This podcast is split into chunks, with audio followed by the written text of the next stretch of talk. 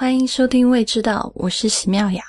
未知道的网址是 i p n 点 l i 斜杠未知道的拼音。如果大家想在第一时间收听到我们的节目，我们推荐大家使用播客客户端订阅节目。如果你不知道该用什么客户端，请访问 i p n 点 l i 斜杠 f a q。大家如果有任何的反馈，可以关注我们的社交账号。我们在新浪微博。新浪微博是 at 未知道播客，在 Twitter 是 at 未知道的拼音。你今天收到的应该是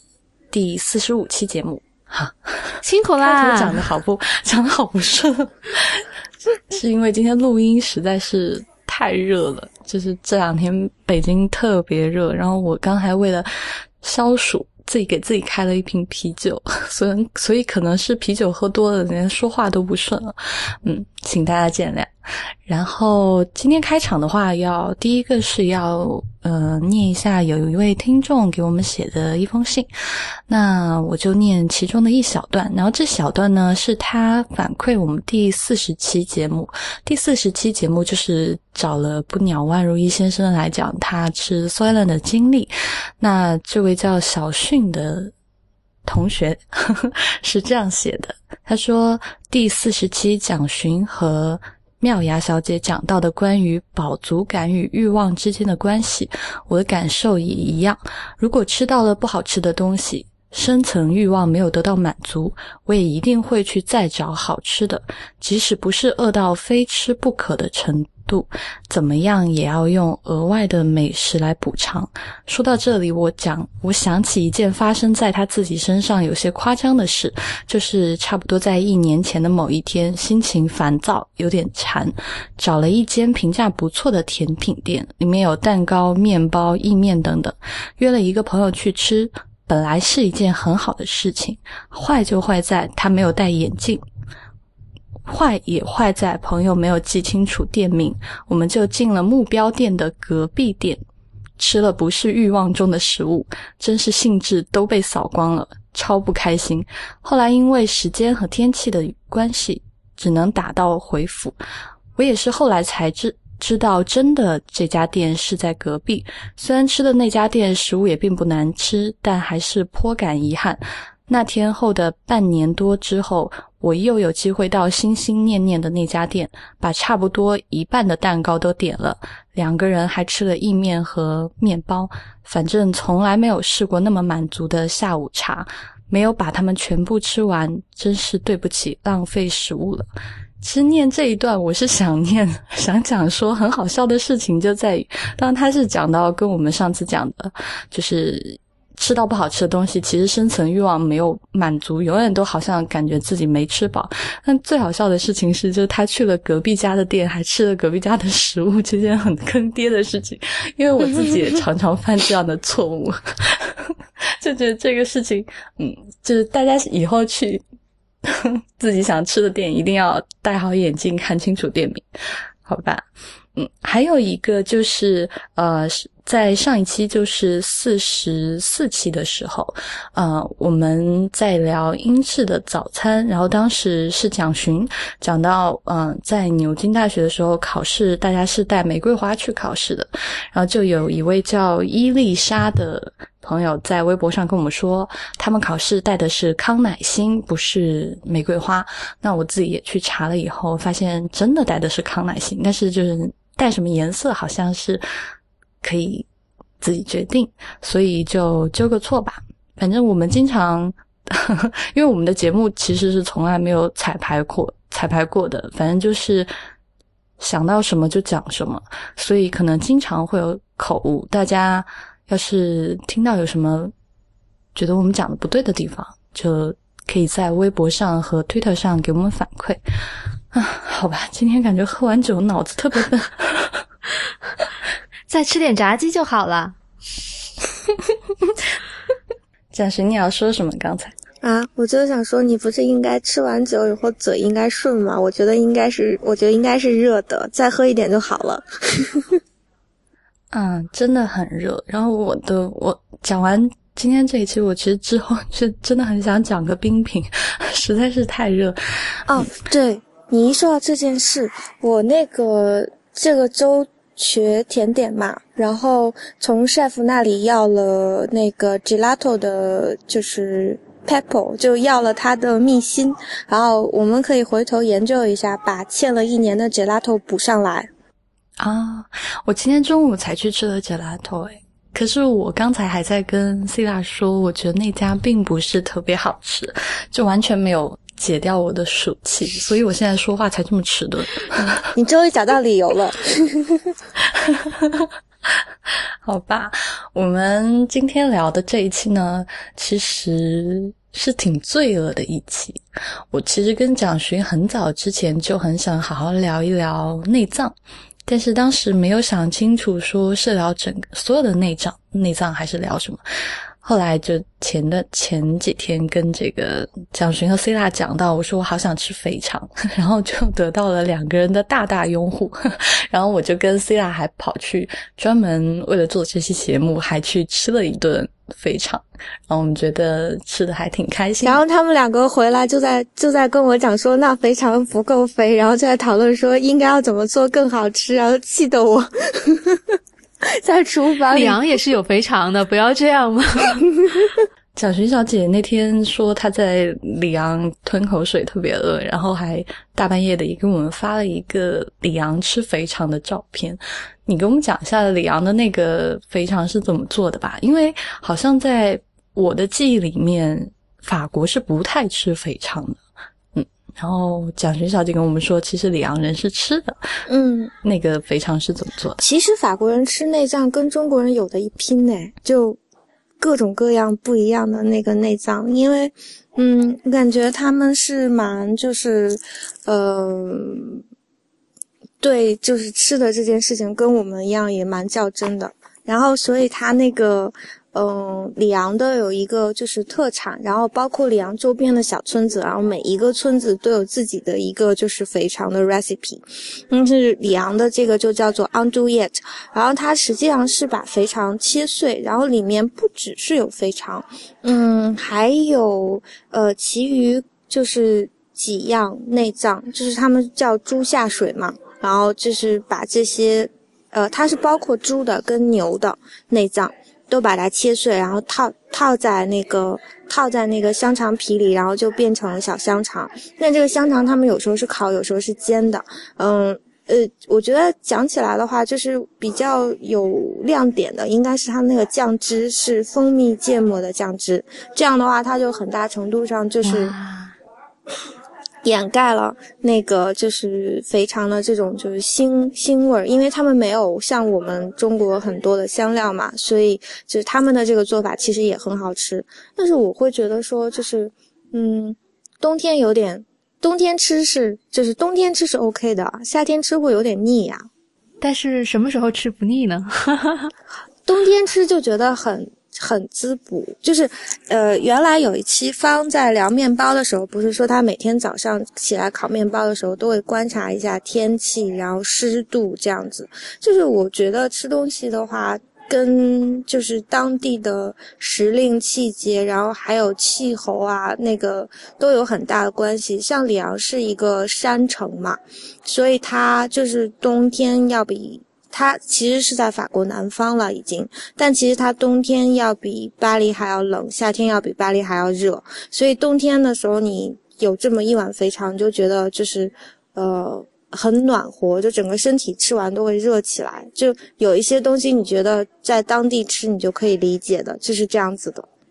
冬天吃肥肠是有道理的，但是四川人往往就喜欢反其道而行之，就像。这个好像是在去年的夏天，我讲过一期，就是夏天就要吃火锅的这样一期。那其实四川人就是越到夏天，好像就越爱吃这种啊肥腻一点的、啊重一点的东西，然后一定要选择这种冰火两重的感觉，或者就是吹着。极冷的空调，有时候我们去吃火锅的时候，把那个空调打到二十度，然后就对着那个 对着火锅吹吹吹吹吹，然后大家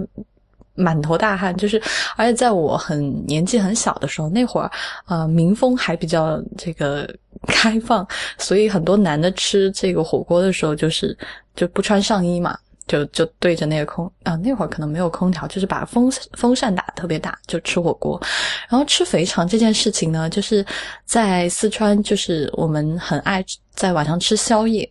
那四川人其实特别爱做肥肠，就肥肠的做法，就是数起来，我觉得都很难数完。比如说，嗯，很出名的小吃叫肥肠粉。嗯，还有就是红烧肥肠，啊，干煸肥肠、肥肠鱼、肥肠火锅，就等等等等等等各种。肥肠鱼是什么？就是把肥肠和鱼煮在一起。真的吗？好神奇啊！对，然后，所以在四川，就在晚上，比如说大家去吃宵夜的时候，你要一瓶冰啤酒，然后要一瓶那个干煸肥肠，就是把那个肥肠，嗯。扁的很，就是用油扁的干干脆脆焦焦的，然后就是那个风味比较像辣子鸡的风味，就是然后要这样一个肥肠，然后再要点什么小龙虾，或者是嗯，再要点其他的什么火爆黄喉，就是各种跟内脏相关的东西都来一点，然后再要冰啤酒，然后就跟大家一起吃。所以其实。嗯，在四川，我感觉这种重口味的东西其实是毫无禁忌的，就随时吃，只是就是换着换着不同的搭配来吃就好。所以其实四川就是跟里昂有点像啊，就也是一个就是山城，然后没有周边，就是是一个就是非海洋性气候嘛。然后我能理解说是因为就是你们那里夏天。就是湿气还会比较重，所以是不是就是吃这样就是辛香辣重口味的东西，反而在夏天会觉得更舒服？嗯，我觉得啊有。哎，你说到这件事情，我我就想到，比如说这两天我会觉得很热，呃，觉得很热的时候，我反而想吃一点味道重的东西，嗯，比如说，嗯。四川的凉面虽然它是凉的，但是其实它就是还挺辛辣的。然后，如果就是有时候晚上就会突然就很想吃火锅，这可能就是我在想，可能就是因为天气太热了，就很想吃一点开胃的东西，反而就是，呃，清淡一点的什么粥啊，啊，什么馒头啊，就是完全激不起自己的食欲，可能有有这个原因。那我们说说。不同的肥肠吧，嗯，那个其实我这一期呢，就是因为我比较熟悉南方的肥肠，然后我就拜托西拉 来给我讲一讲北方的肥肠，因为西拉在是东北人嘛，他刚才给我讲了就是东北的肥肠的做法，就我我还是没吃过的。东北的话，比较传统的做法应该就是直接是把肥肠给蒸熟了，然后蘸那个呃蒜和酱油来吃啦。我不知道那个蒋勋山东那边是不是也会有类似的呢，还是没有呢？然后嗯，还有一些就是呃，因为东北东北菜也受鲁菜的影响嘛，所以也会做焦溜肥肠。嗯，焦溜的话就是先会炸一下，然后再再加一些。呃，青椒之类的东西一起炒一炒，嗯，焦溜这个意思到底是什么意思啊？我的感觉就是这个意思。哦，蒋寻，你觉得呢？因为这个应该是鲁菜传过来的做法吗。你问我，我作为一个山东人，然后从来没吃过九转大肠。好吧，你作为一个 英国法国人，我就不问了。对，这这前几年是英国人，这两年是法国人。好吧，那我继续。然后我我觉得就是呃，交流的话呢，嗯，它有一点会溜的干一点，就是有有一点像，在某种意义上有点像干煸的感觉，但是它它还是会就是有一些油脂会进到那个肠里边，因为它它有过油这个过程嘛。嗯，然后。又加了一些青椒什么之类的这种配菜，所以我觉得，嗯，整体味道我我倒不是特别喜欢，我会觉得有一点油腻，然后有一点其他的味道。然后，嗯，哎，那你自己最喜欢的就是北方的肥肠的做法是什么？对我们那边还会做熏肥肠，其实那个熏肥肠也不仅限东北了，应该挺多地方都会做。就是他把肥肠肥肠应该是先煮熟了，然后再通过那个熏的方式给它。来一点那种烟熏的气质。那煮熟是在白水里面煮，还是在卤水里面？对，应该是卤水，就肯定是会加各种那个调味料的。然后煮熟之后，只不过它可能就是那个调味料不会下的特别重，就是应该是会起到去腥的作用，但是不会特别的改变那个肥肠的味道。主要是会在那个熏的过程当中，我觉得这个这个组合挺好的，因为肥肠本身就会有腻嘛，然后熏一下之后，那个烟熏的气味就会就会有一定程度上盖过那个肥肠的那个腻腻的感觉，但是整体上来说还是非常香，所以我我个人是比较喜欢这个样子的。好一道下酒菜啊！对的，嗯，和我现在的啤酒很配。哎，但你刚才说的这个烟熏的方法，就是处理肥肠还挺好的。我我让我想到，就是在关东人，就是啊、日本关东的人处理鳗鱼的时候，他不是因为要去掉鳗鱼的肥腻嘛，他会先蒸后烤。其实我觉得熏，嗯，感觉有一点这个像那种对，啊，而且熏还能提供更丰富的风味。对啊，嗯，所以还是挺好的。那你们那边吃九转大肠吗？我们其实东北人应该是不吃九转大肠的，应该还是嗯山东和北京可能会吃吧。嗯，我觉得这个九转大肠是一个真的是一个挺 挺高级、挺暗黑的料理。怎么高级怎么暗黑啊？就是之前呃，咱们讨论的关于九转大肠这个问题，其实也是有是两种不同的做法，对吧？一种就是、就是类似于红烧一样的做法，呃，就是先煮一下，然后再炸一下，然后再烧一下那种感觉。但酒只是一个取一个寓意，就是特别厉害的那种意思吧。然后 他就是之前我在看资料的说，就九转是取那个道人炼丹的那个，就是感觉九妹真火啊，什么九九哎什么 之类的。对啊，嗯，但是另一种做法就真的是，真的是套了好多层那个有有套肠那个过程的，就、就是呃把可能三四层那个肥肠套在一起，我觉得那个真的就是感觉挺复杂的。之前也看那个有人那样做过，就是我觉得那个 本来那个肠子都是差不多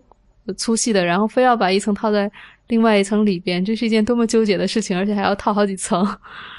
那你觉得好吃吗？这个做法？其实我对啊，其实我觉得，嗯，这样这样挺难做好吃的。就是如果如果要做好吃的话，应该是一个挺花功力的事情。因为，嗯，如果是单层的话，就是它要么就做的很糯，要么就做的很脆，就是这个感觉就特别分明嘛。如果是好几层的话，它如果做的很脆，你就会觉得有嚼不烂的感觉；如果做的特别的烂的话，你就觉得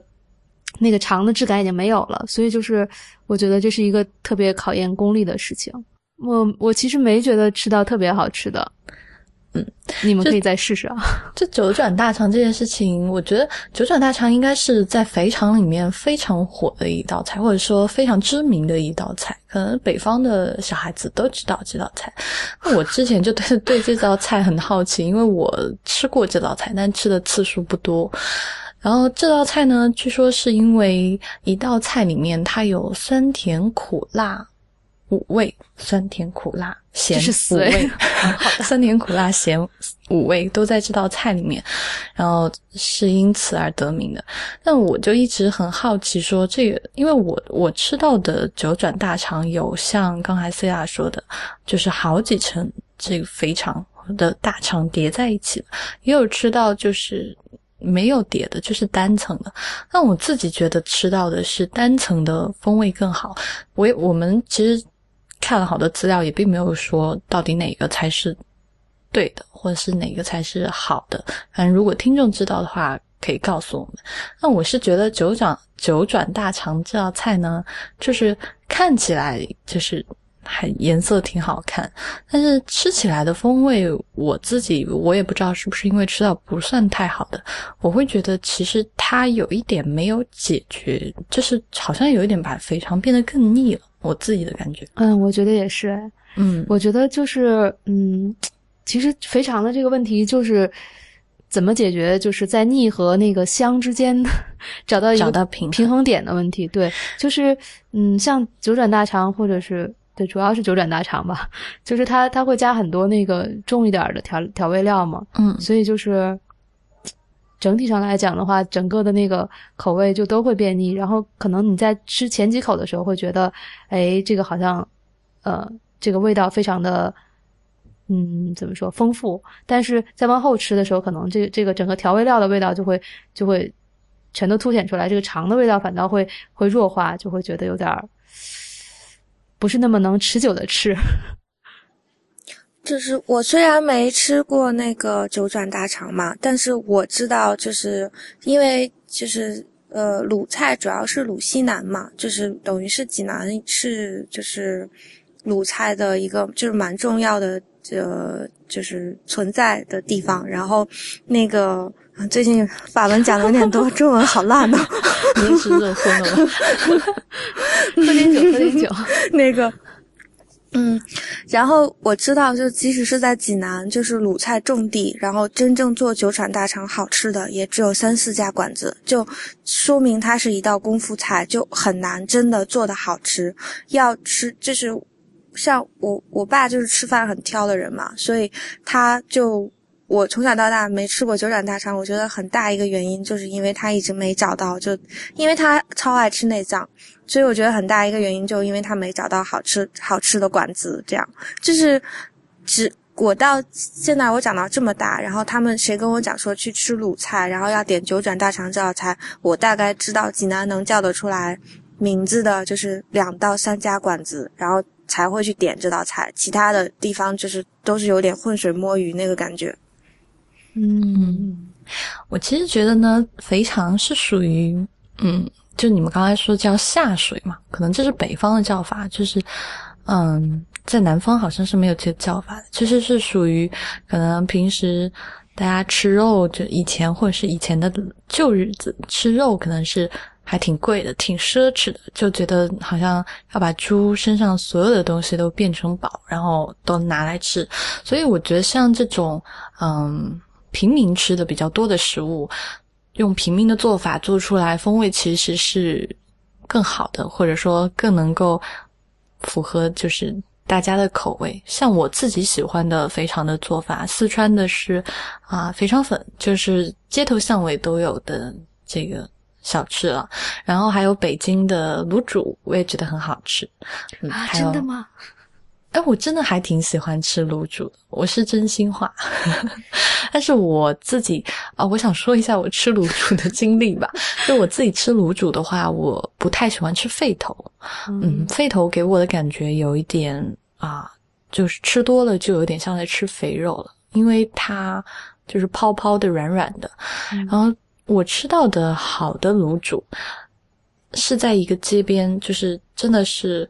啊、路边摊。就他每天到可能五六点钟就出来摆摊儿，然后来吃的就他只有几张就他自己的小桌子，然后坐满了以后就没得没得再坐了嘛，然后大家就是可能附近的人就来买，买完以后带走。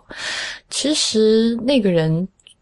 他说他自己卖了几十年，然后我自己在北京也吃过好多家卤煮，我是觉得他那家的第一是他的那个卤汤的汤是真的觉得嗯。卤的很好，就是这个香料的味道平衡的很好，还有就是它的肥肠，就是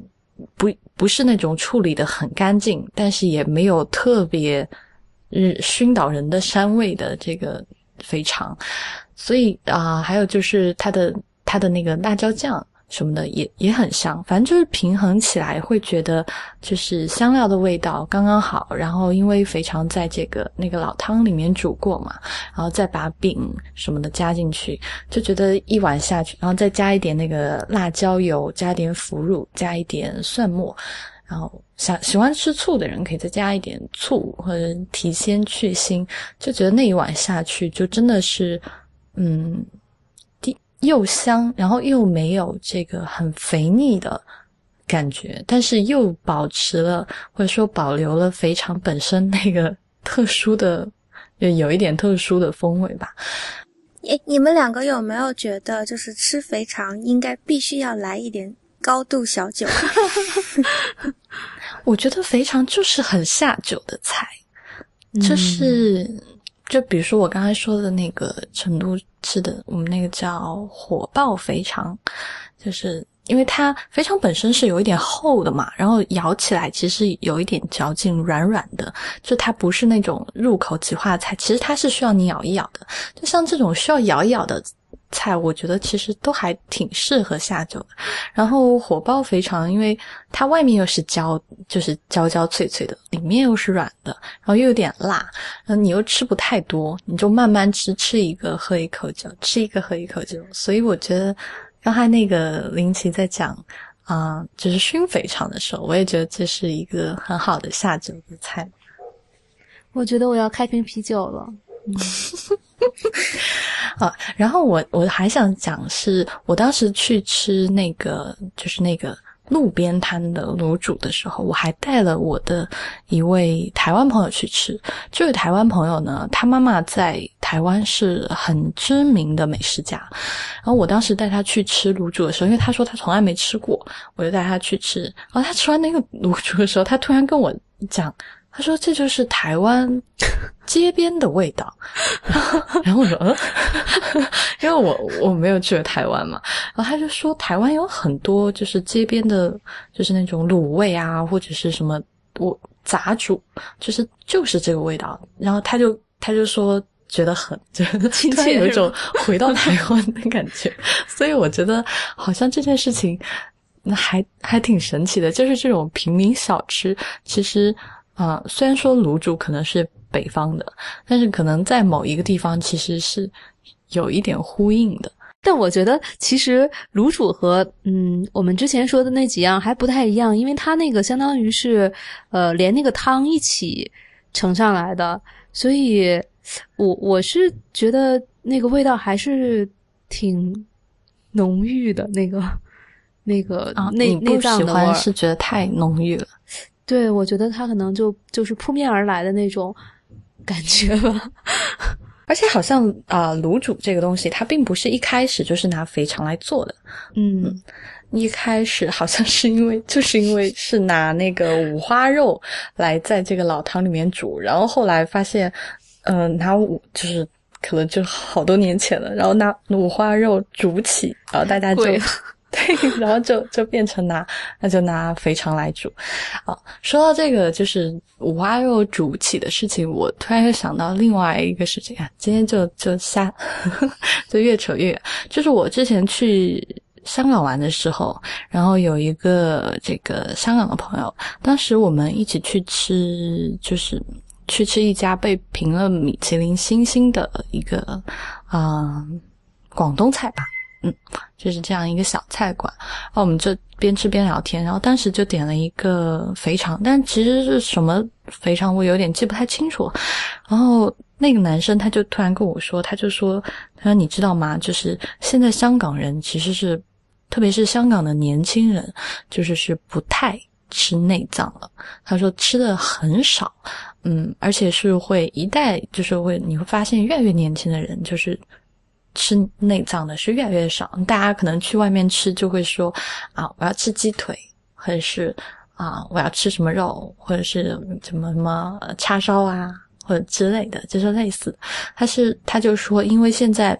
肉量的供应越来越多，所以年轻的人会觉得内脏也没有很好吃，就是可能就觉得吃肉的那个爽快来得更酣畅，然后就觉得内脏其实没有多好，所以现在在他说在香港卖这种内脏的店，或者是有内脏的菜，其实出菜量是比以前少很多的。我我自己当时听到这件事情，我还觉得还觉得挺可惜的呢，就是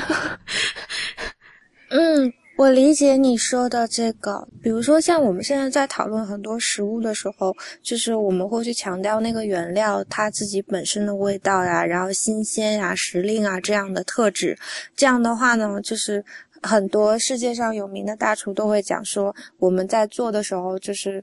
不需要太多的技巧，然后要去体现那个食物的原味。可是反而是这样，就是，嗯、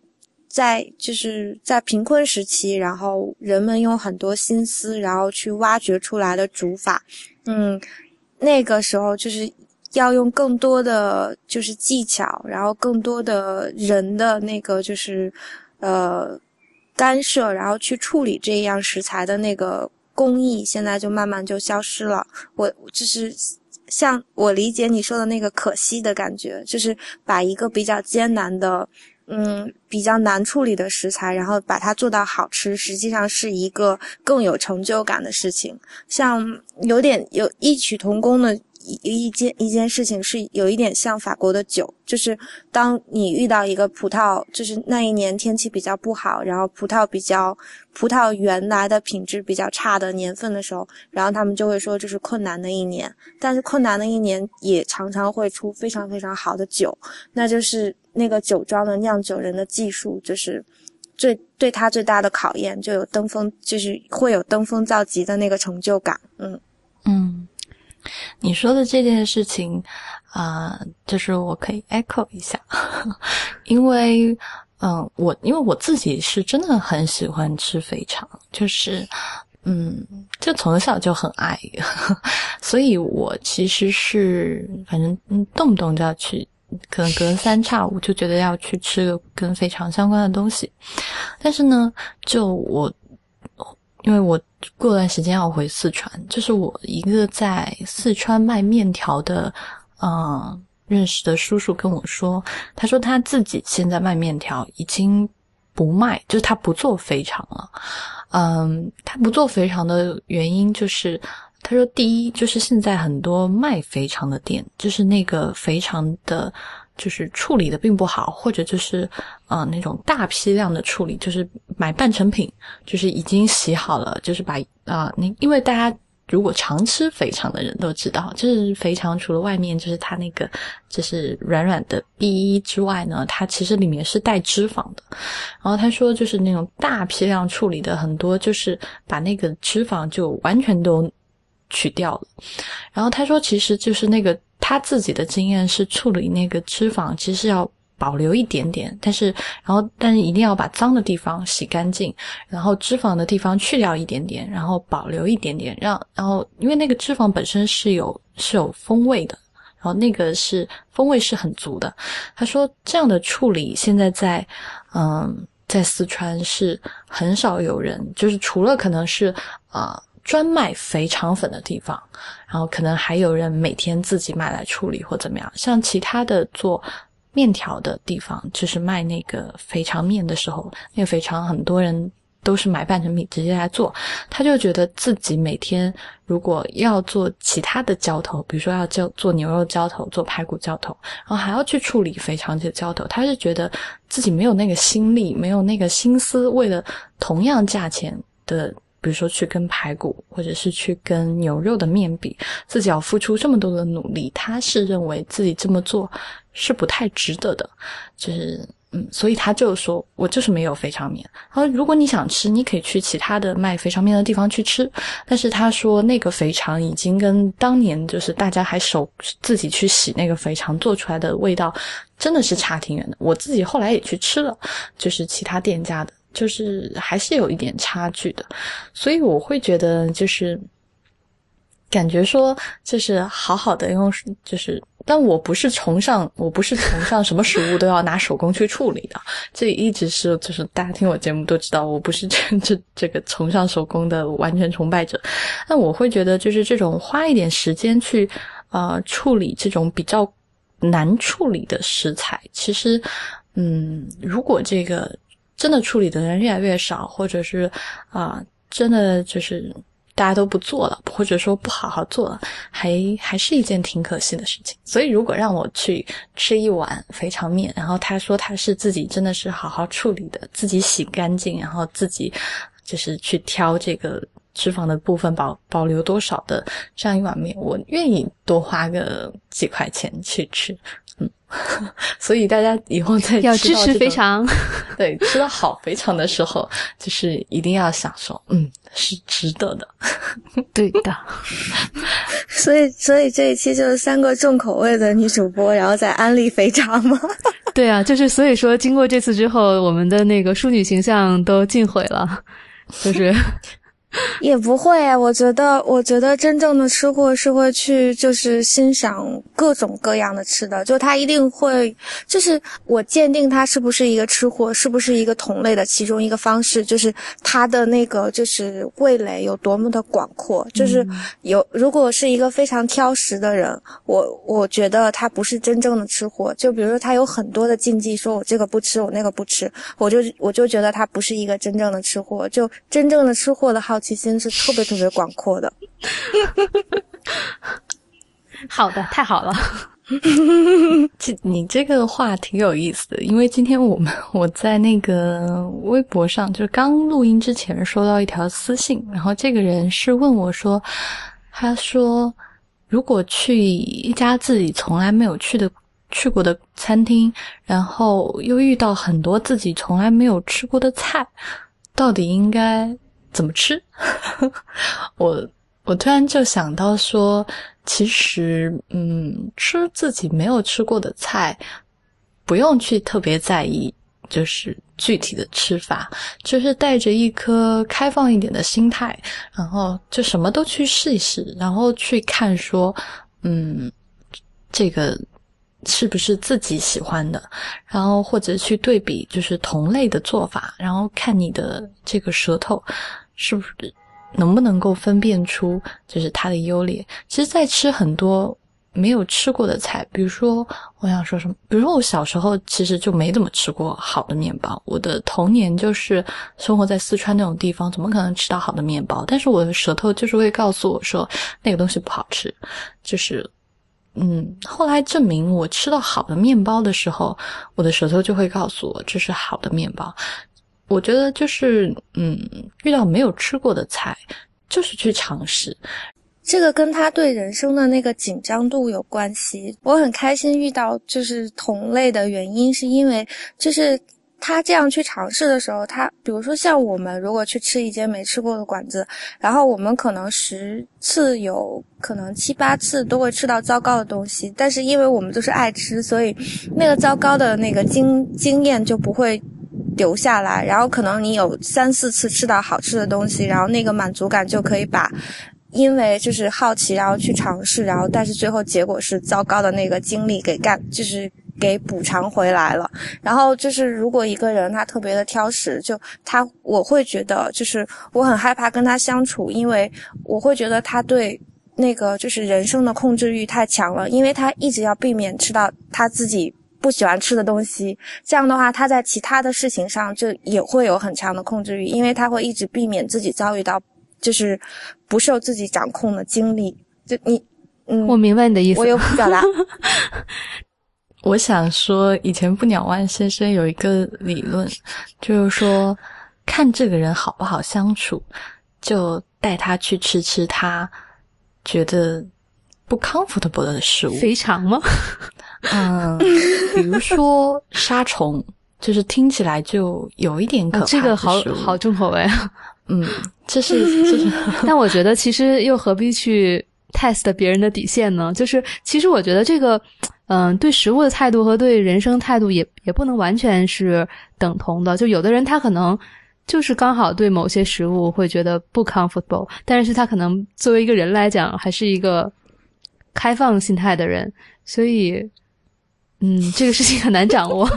就比如说不吃香菜，其实也没什么。对，不不吃香菜这个事情是真的是它这个我之前看过是基因决定的嘛，所以我觉得。这个真的是无可厚非，不能上升到对于一个人人格问题的这个 判断上面来。哦，不是，我不是这个意思，就是比如说他，就是比如说他尝试过很多次，然后他就是最后觉得说，哦，我不吃香菜，那说明他对自己有清醒的认知。对对对。但是如果是说他从来没有试过这个东西，他从来都没有试过，但是他说我不吃，我是这个意思。嗯嗯。嗯，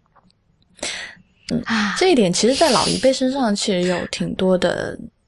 体现的。比如说，我爸就是一个，嗯，去很多地方，他都会觉得那个地方的菜不好吃，只有四川的菜最好吃。嗯，或者他会觉得很多东西，他嗯，都就是，比如说杀虫，他可能就不太能接受。但是我觉得，可能还是跟。嗯，但是他试过啦，就是说他还是馋嘛，因为他就是讲说他去其他的地方，他不爱吃那些地方的菜，但是他怎么样，他还是吃啦，就他还是馋嘛。所以你的意思是说，啊、做人一定要可以。试，至少可以试。如果试过了不喜欢，那也就不喜欢了。嗯，对，嗯对，我是这个意思，就是要去试，然后如果是如果是试过了之后，你才就是说你不喜欢，然后我觉得这个是 OK 的，但是在你没有试之前，然后你就对着一桌菜，然后说我不吃，我我不要，这样的话，就是他会错过很多嘛。嗯，这样的人应该入不了你的法眼。好像一个我们是在征婚节目。我们。不要这样子，啊，我们好像，啊我们这我们可以说说卤水吗？肥肠吗？啊，好啊，哎，哎我觉得这个其实还挺好吃的。嗯，思雅，你之前不是吃过很好吃的卤水肥肠吗？是和你一起吗？哦，好像是呢。对啊，其实所以说是是妙雅做的吗？当然不是了，他他有这么贤妙雅惠吗？不会自己做肥肠，因为我没有这门手艺。这个很难啊。但我觉得其实卤水肥肠也是做好了，也真的挺好的，就是会很清丽脱俗的感觉。在肥肠界的话，就相对于那个北方系的肥肠，那你觉得呢你那天吃的好吃的肥肠？我那天吃的好吃的肥肠，就是你那天吃的好吃的肥肠。是啊，对，我觉得它就是嗯，保留了一定的那个肥肠的那种 那种肥厚的感觉，但是嗯、他们是哪种卤法呀？就是潮汕那边偏应该是偏什么？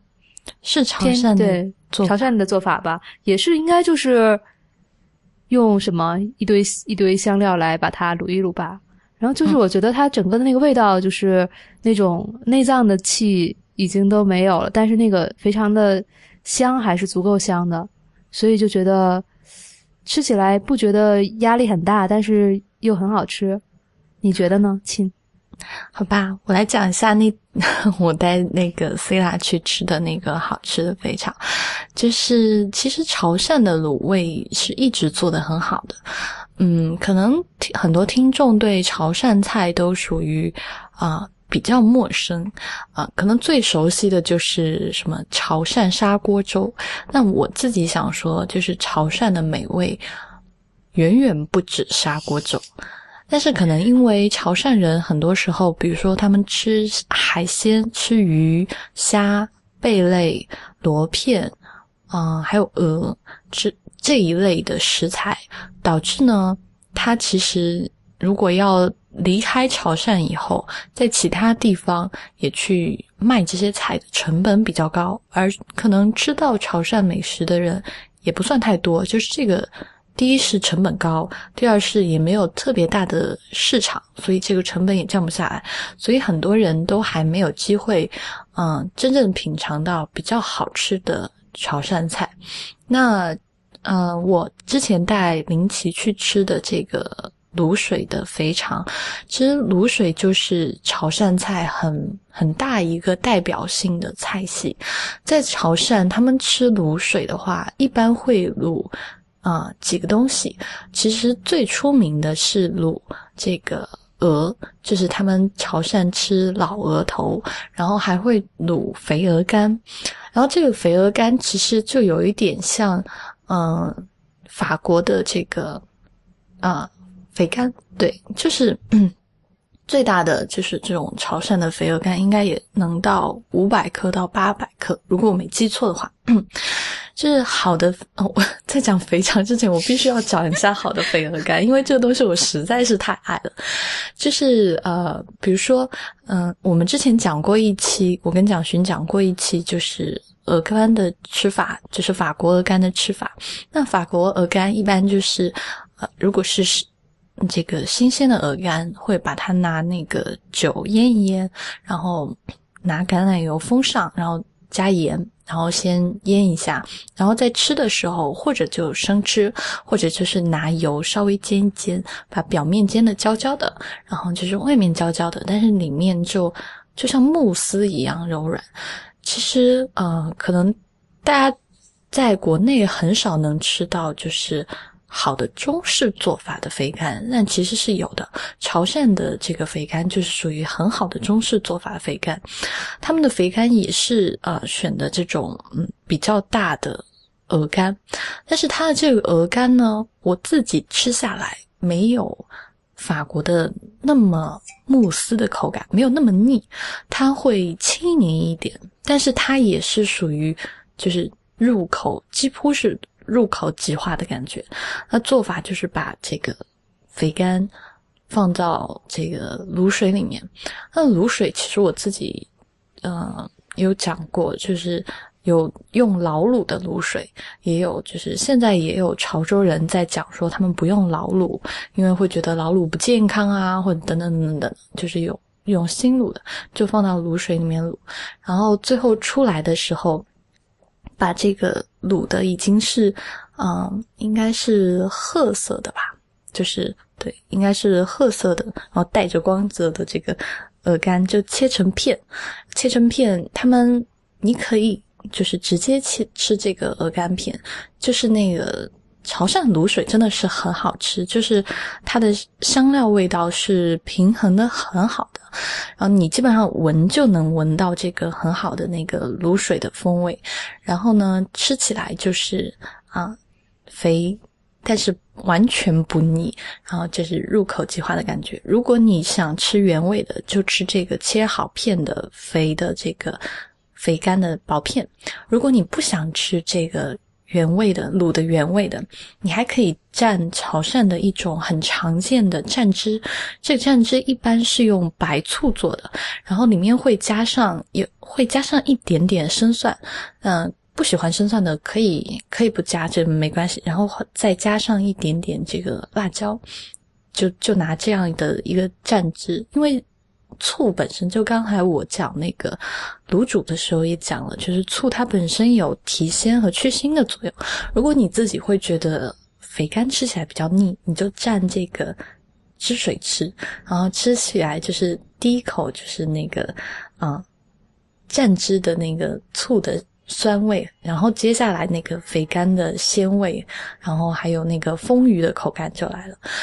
然后他们潮汕人呢吃卤水的话，就是除了卤这个鹅头，除了卤肥肝，然后就是还会卤各种各样的内脏。那我们之前带思雅常去吃的这一家，就是它有卤猪耳朵，有卤猪肚，然后还有卤肥肠。那他选的肥肠就是属于选的应该是，嗯，应该叫偏大肠的部分，就是呃肥肠的壁会厚一点。然后他这个肥肠也是。看看一眼就知道是自己洗的，因为，呃，不是自己洗和自己洗的，其实看起来还是差别挺大的。就是你明显的发现，它那个肥肠壁里面是保留了一点点那个肥的这个脂肪的，但是并不多，而且也不腻。然后他就你一般去的时候，你就他已经卤好了嘛，你就去点那个肥肠，然后他就现场帮你。切片，然后帮你做一个卤水拼盘。它的那个肥肠，就是因为它的肥肠壁是有一点厚度的，所以呢，咬起来其实是有一点韧性。但是因为它又在卤水里面卤了很长的时间，一个是卤水的香味已经完全进到肥肠里面了，第二就是因为它卤的时间比较长，虽然有一定的这个